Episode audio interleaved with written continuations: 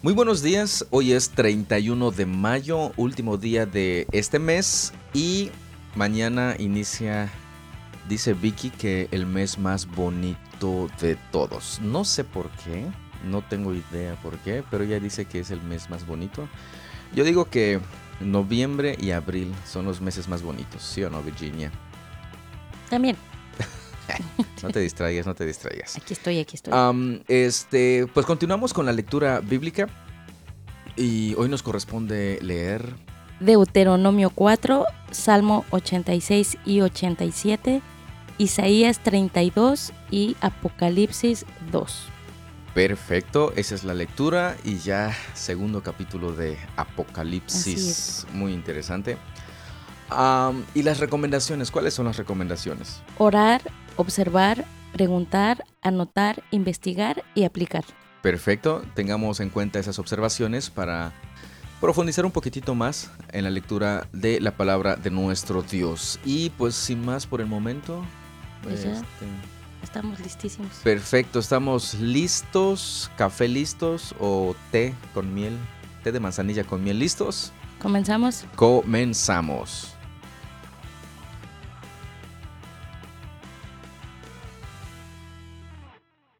Deuteronomio 4.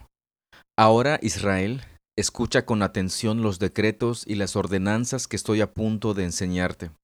Obedécelos para que vivas y para que puedas entrar y poseer la tierra que el Señor, Dios de tus antepasados, te da.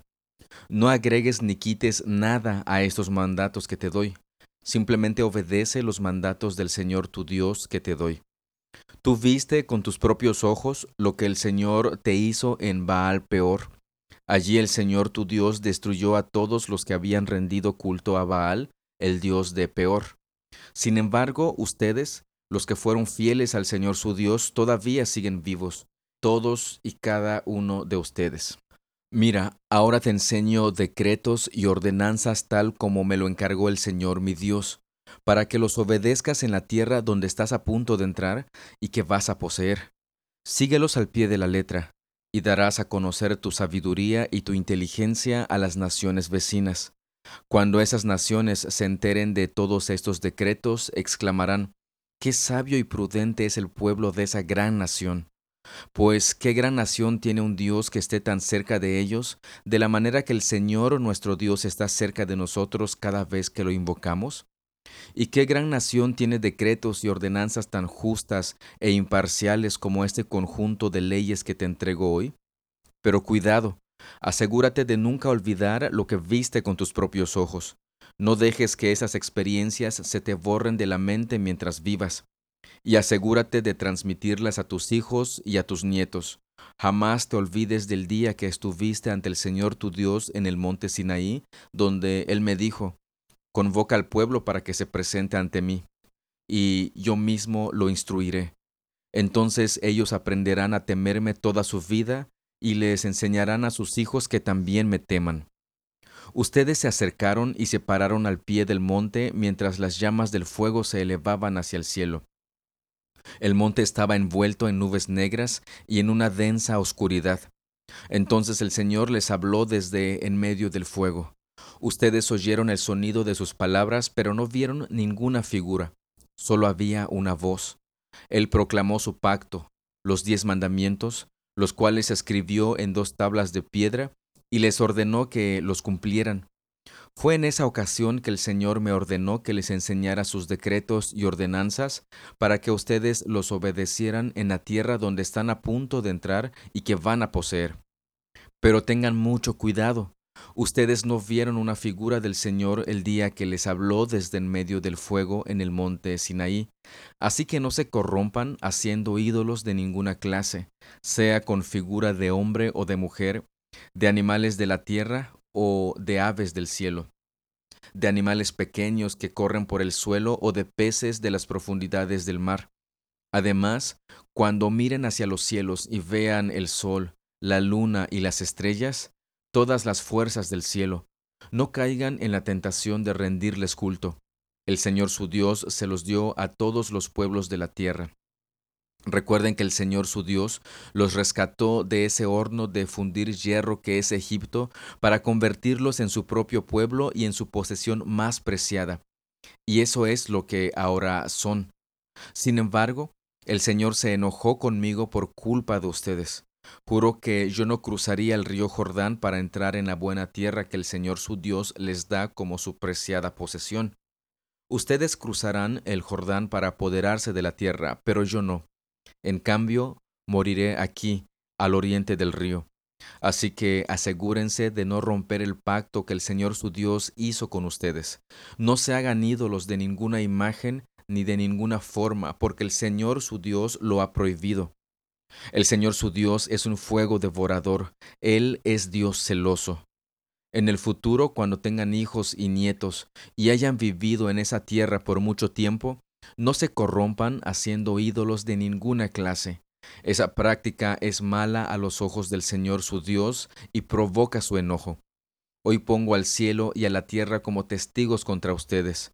Si rompen mi pacto, pronto desaparecerán de la tierra que poseerán al cruzar el Jordán. Vivirán allí poco tiempo y después serán destruidos por completo. Pero el Señor los dispersará entre las naciones, donde solo unos pocos sobrevivirán. Allí en tierra extraña rendirán culto a ídolos hechos de madera y de hierro, a dioses que no ven, ni oyen, ni comen, ni huelen. Sin embargo, desde allí buscarán nuevamente al Señor su Dios, y si lo buscan con todo el corazón y con toda el alma, lo encontrarán.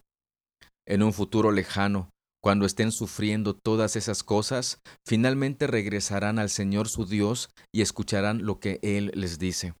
Pues el Señor su Dios es Dios compasivo, no los abandonará ni los destruirá, ni se olvidará del pacto solemne que hizo con sus antepasados.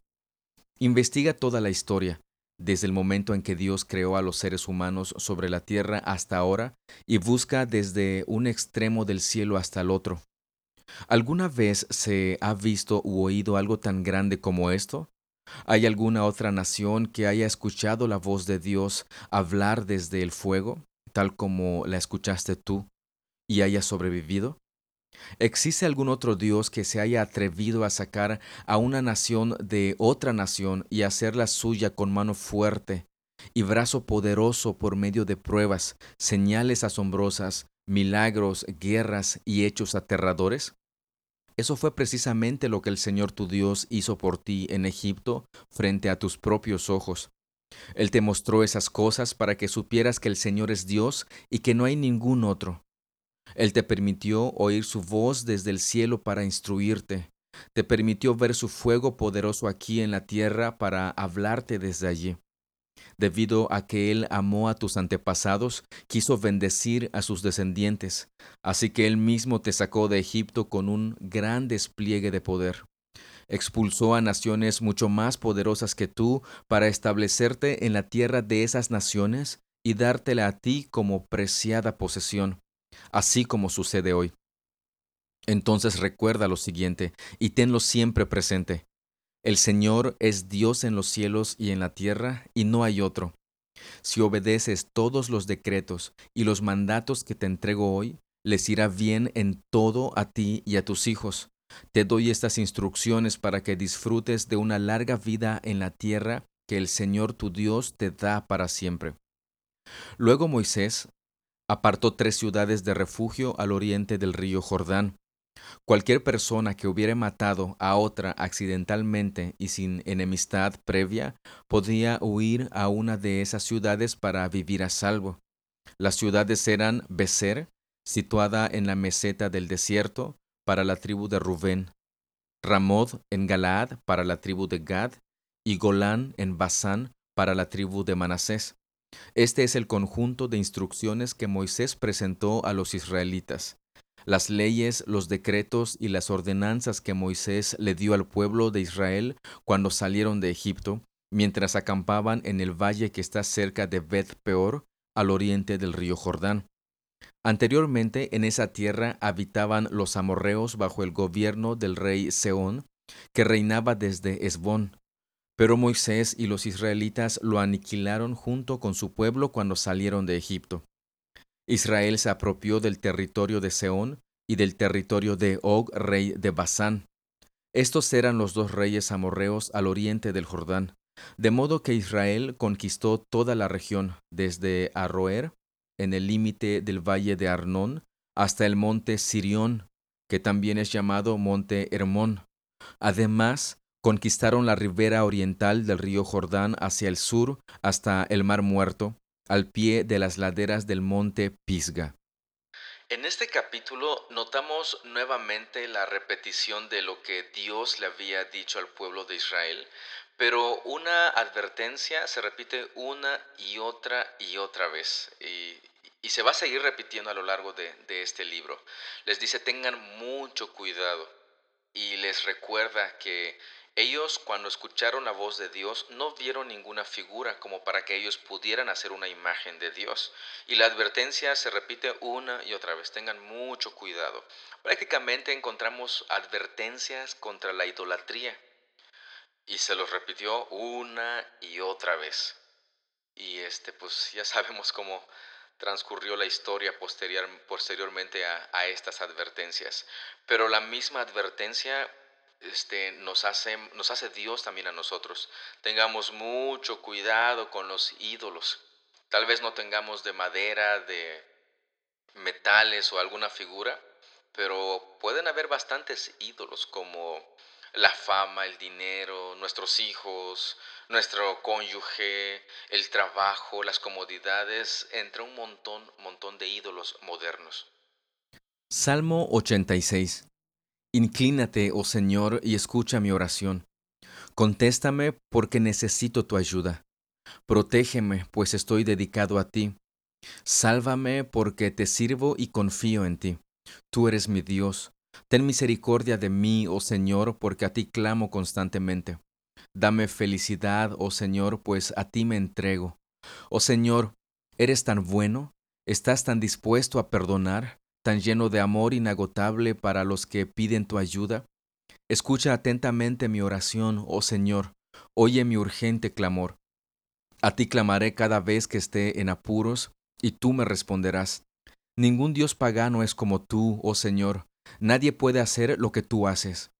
Todas las naciones que hiciste vendrán y se inclinarán ante ti, Señor, alabarán tu santo nombre, pues tú eres grande y haces obras maravillosas. Solo tú eres Dios. Enséñame tus caminos, oh Señor, para que viva de acuerdo con tu verdad. Concédeme pureza de corazón para que te honre. Con todo el corazón te alabaré, oh Señor mi Dios. Daré gloria a tu nombre para siempre, porque muy grande es tu amor por mí. Me has rescatado de las profundidades de la muerte. Oh Dios, gente insolente se levanta en mi contra. Una pandilla violenta trata de matarme. No significas nada para ellos, pero tú, oh Señor, eres Dios de compasión y misericordia, lento para enojarte y lleno de amor inagotable y fidelidad. Mírame y ten misericordia de mí. Dale tu fuerza a tu siervo. Salva a este hijo de tu sierva. Envíame una señal de tu favor. Entonces los que me odian pasarán vergüenza, porque tú, oh Señor, me ayudas y me consuelas. No voy a comentar respecto a este salmo, solo hacer una invitación a que nuestras oraciones sean oraciones como estas, en las que reconocemos nuestra necesidad de Dios y alabamos a Dios este, en todo momento. Reconocemos su grandeza, su protección, reconocemos que Él es bueno, que Él es perdonador, que Él está lleno de amor y, lo alabemos de esta manera como este salmo nos está mostrando y enseñando. Salmo 87. En el Monte Santo está la ciudad fundada por el Señor. Él ama a la ciudad de Jerusalén más que a cualquier otra de Israel. Oh ciudad de Dios, qué cosas gloriosas se dicen de ti. Incluiré a Egipto y a Babilonia entre los que me conocen, también a Filistea y a Tiro, e incluso a la distante Etiopía. Ahora todas son ciudadanas de Jerusalén. Con respecto a Jerusalén se dirá, allí todos disfrutan de los derechos de ciudadanía, y el Altísimo en persona bendecirá a esa ciudad. Cuando el Señor escriba en el registro de las naciones, dirá, Ahora todas son ciudadanas de Jerusalén. La gente tocará flautas y cantará. La fuente de mi vida brota de Jerusalén. Aquí una pregunta que podemos hacernos es, ¿por qué la repetición y la centralidad de Jerusalén? Y se ha tomado como una ciudad bastante importante para Dios, pero ¿qué es lo que significa? ¿Qué es lo que nos está mostrando y hacia dónde nos está llevando?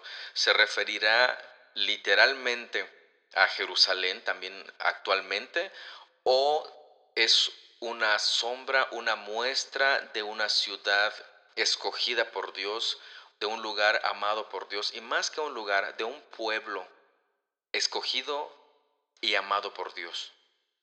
Isaías 32. Miren, se acerca un rey justo, y príncipes honrados gobernarán bajo su mando. Cada uno será como refugio del viento y resguardo de la tormenta, como corrientes de agua en el desierto y sombra de una gran roca en tierra reseca.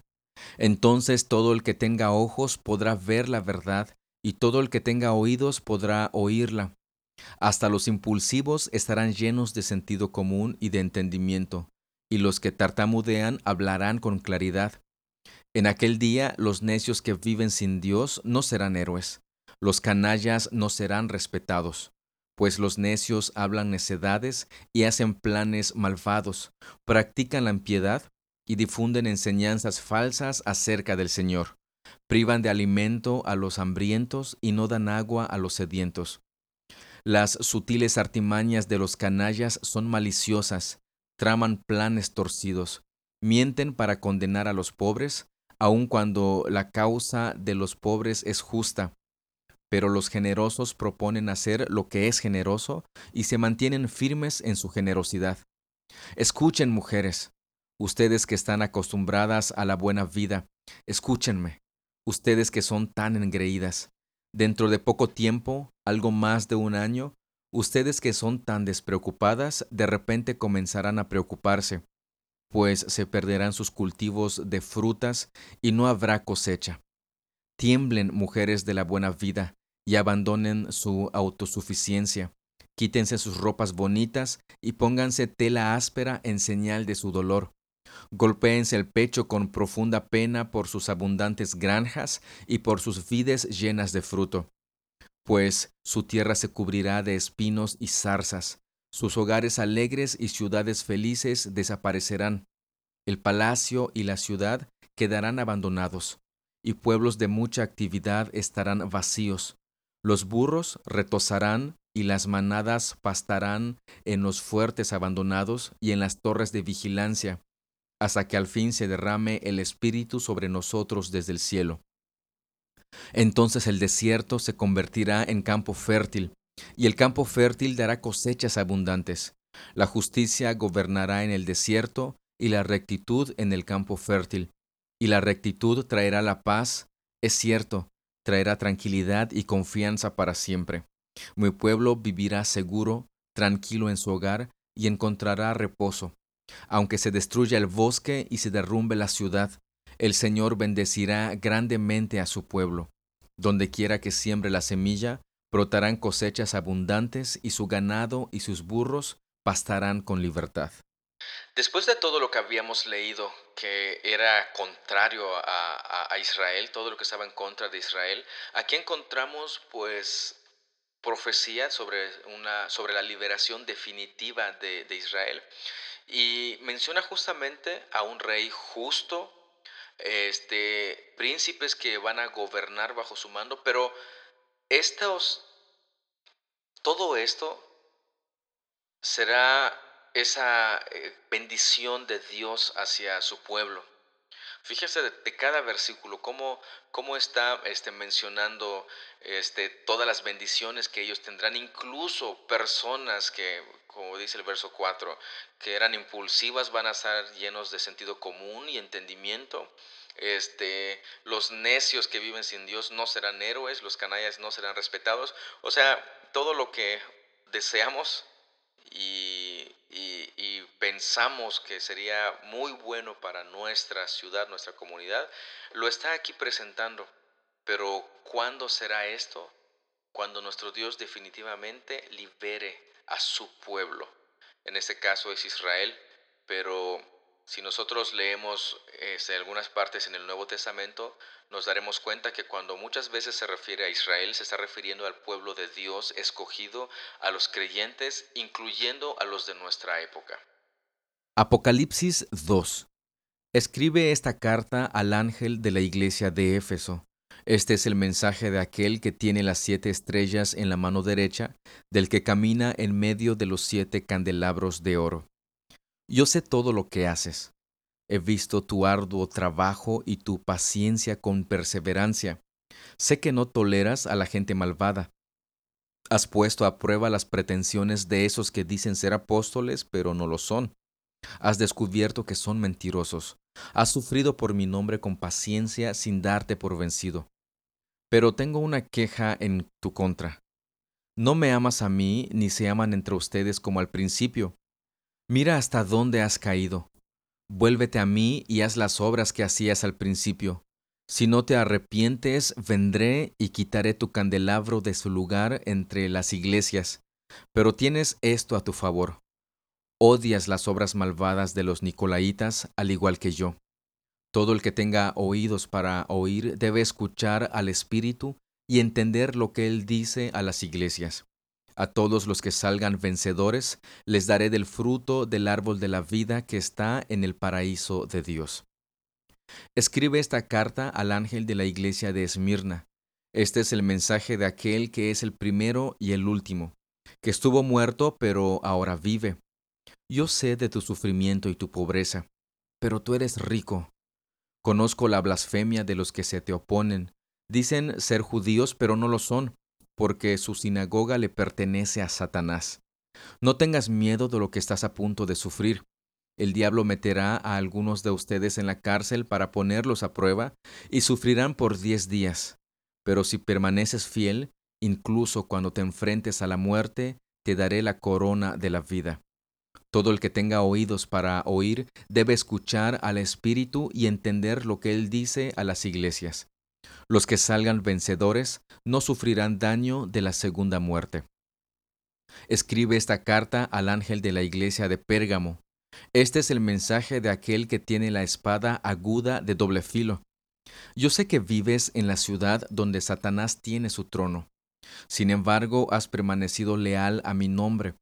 Te rehusaste a negarme aun cuando mi fiel testigo Antipas murió como mártir en medio de ustedes allí en la ciudad de Satanás. Pero tengo unas cuantas quejas en tu contra.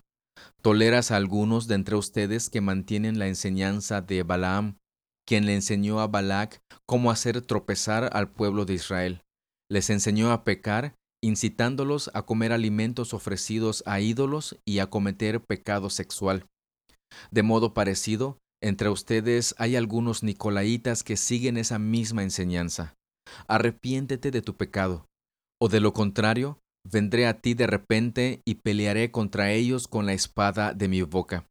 Todo el que tenga oídos para oír debe escuchar al Espíritu y entender lo que Él dice a las iglesias. A todos los que salgan vencedores les daré del maná que ha sido escondido en el cielo, y le daré a cada uno una piedra blanca, y en la piedra estará grabado un nombre nuevo que nadie comprende aparte de aquel que lo recibe. Escribe esta carta al ángel de la iglesia de Tiatira.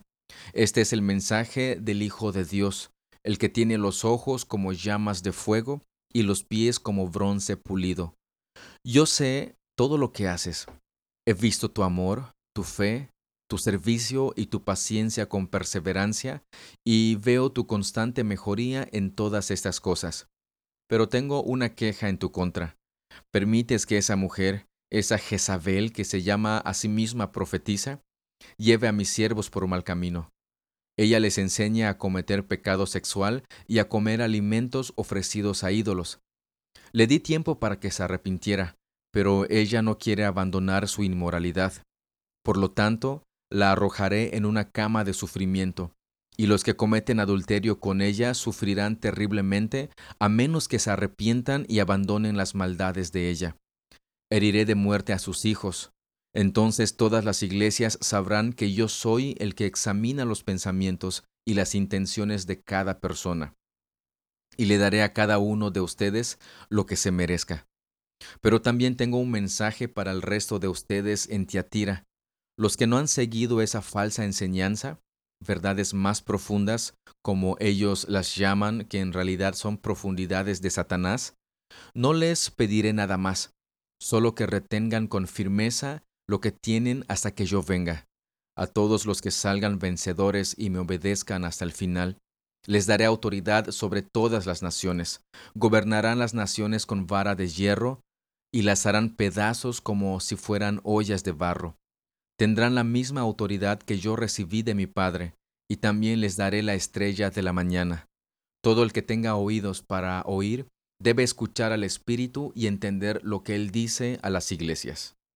En este capítulo encontramos el mensaje a unas cuantas iglesias, en este caso son cuatro iglesias, y note detalles importantes. Este, en cada una de ellas eh, dice que escribe esta carta al ángel de la iglesia de. Aquí una pregunta que podríamos hacernos es, cuando dice el al ángel de la iglesia de, se está refiriendo a un ángel, un ser espiritual, este, que está a cargo de cada iglesia, o se estará refiriendo, ya que la palabra ángel significa mensajero, a la persona que está como pastor en esa iglesia. Esa es una pregunta que nos podemos hacer. Una observación que podemos ver es que en cada mensaje a cada iglesia presenta una característica de Jesús que había sido mencionado al principio del capítulo 1.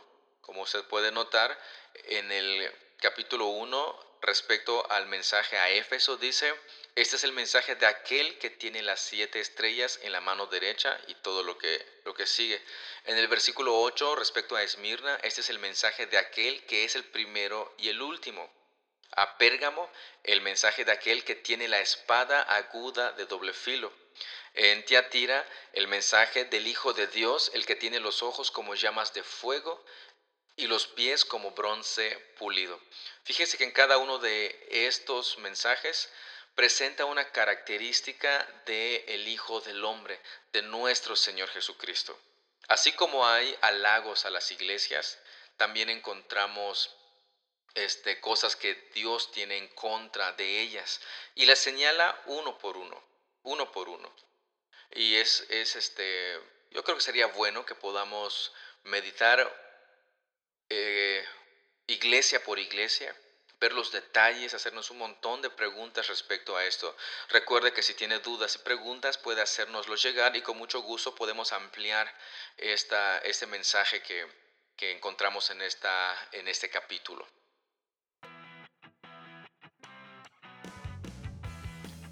Pues Vicky, terminamos ahora el capítulo 2 de Apocalipsis.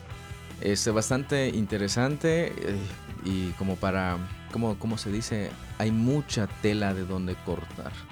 Pero, pues ya si, el, si, si usted tiene dudas y preguntas, ya sabe que nos lo puede hacer. O, vaya con su pastor y platique de estos temas muy interesantes. Este, ya hemos terminado eh, la lectura del día de hoy, pero todavía nos falta el comentario o las preguntas o observaciones de, Vicky. Este, tiene algunas para nosotros. Ay, no, algunas no, solo una, pero me quedé con, lo que decías anteriormente, ¿no? De cómo, lo, cómo describe, ¿no? A, a, nuestro Señor Jesucristo en cada una de las iglesias y en las que faltan. Y en el versículo, déjame ver, este, 26, ay, ya me perdí. 26, dice, no le, eh, 25, Solo que retengan con firmeza lo que tienen hasta que yo venga a todos los que salgan vencedores y me obedezcan hasta el final. O sea, siempre hay un pequeño grupo o gran grupo, no lo sé, que, eh, bueno, me quedo ahí de que pues perseveran y que siguen, ¿no? Ciertamente hay un grupo que, que no sigue, que habla, que se pierde entre todas estas falsas doctrinas y todas estas cosas, pero siempre le habla a un pequeño grupo que todavía sigue ahí perseverando, que sigue eh, la palabra de Dios, que sigue, eh, creo que aún con dificultad, pero sigue buscando eh, el llegar hasta ese final donde saben que el Señor Jesucristo vendrá. Exactamente, siempre hay un remanente en todos los lugares que en que hay persecución y todo. Algo también que, no comenté en, el comentario, valga la repetición de, este capítulo, es que también al final, después de, sí, hay este, una característica del Hijo del Hombre, hay este, halagos a las iglesias, pero también hay quejas en contra de las iglesias. Y, al final nos, nos advierte, bueno, el que nos dice, el que tenga oídos para oír debe escuchar al Espíritu y entender lo que Él dice. Y después una promesa o una bendición. A todos los que salgan vencedores, en este caso en Éfeso, les daré del fruto del árbol de la vida. En el caso de Esmirna, este, los que salgan vencedores no sufrirán daño de la segunda muerte. En el caso de Pérgamo, dice a los que salgan este, vencedores les daré del maná que ha sido escondido en el cielo, una piedra blanca que está grabado su nombre, que nadie entiende, solo el que la recibe. En el caso de Tiatira, es lo que tú leíste a los vencedores, le dará autoridad sobre las naciones, gobernarán sobre las naciones y harán pedazos a las naciones de estas, como si fueran ollas de barro. E, es, son las características que encontramos en cada iglesia. Una característica del, del, Hijo del Hombre, este, halagos hacia las iglesias, después quejas en contra de la iglesia. Hay una en la que no hay ninguna queja Después, este, el prestar atención y las bendiciones que reciben los que los que permanecen firmes. Y, y también les está dando como una oportunidad, ¿no? Porque se arrepiéntanse y yo entonces... Exactamente. O sea, todavía tiene misericordia, ¿no? Porque se arrepiéntanse. Sí, es, su, gracia, le está dando la, oportunidad de arrepentirse. E, es, verdad, es verdad, bastante cierto este, tu, tu, comentario, tu, tu observación. Y, y muy interesante. Y la pregunta del millón, ¿te dio miedo? No. hasta ahorita no. Cuando salgan los dragones. Los dragones. Este, pues. Bueno, creo que hasta aquí, ¿verdad? Así es. Pues de esa manera concluimos el día de hoy, este, la lectura. Recuerda que si tiene observaciones o preguntas puede hacérnoslo llegar por medio del enlace que está en la descripción de este episodio o el correo electrónico o pues nuestras redes sociales o a través de nuestros números telefónicos, ya sabe, WhatsApp, Telegram, llamada, mensaje de lo que ya casi nadie usa, etcétera, etcétera. Así es. Y nos despedimos. Muchas, muchas gracias por su tiempo. Muchas gracias por su atención. Dios los bendiga y nos seguimos escuchando el día de mañana. Hasta mañana. Hasta luego. Hasta luego, siempre digo.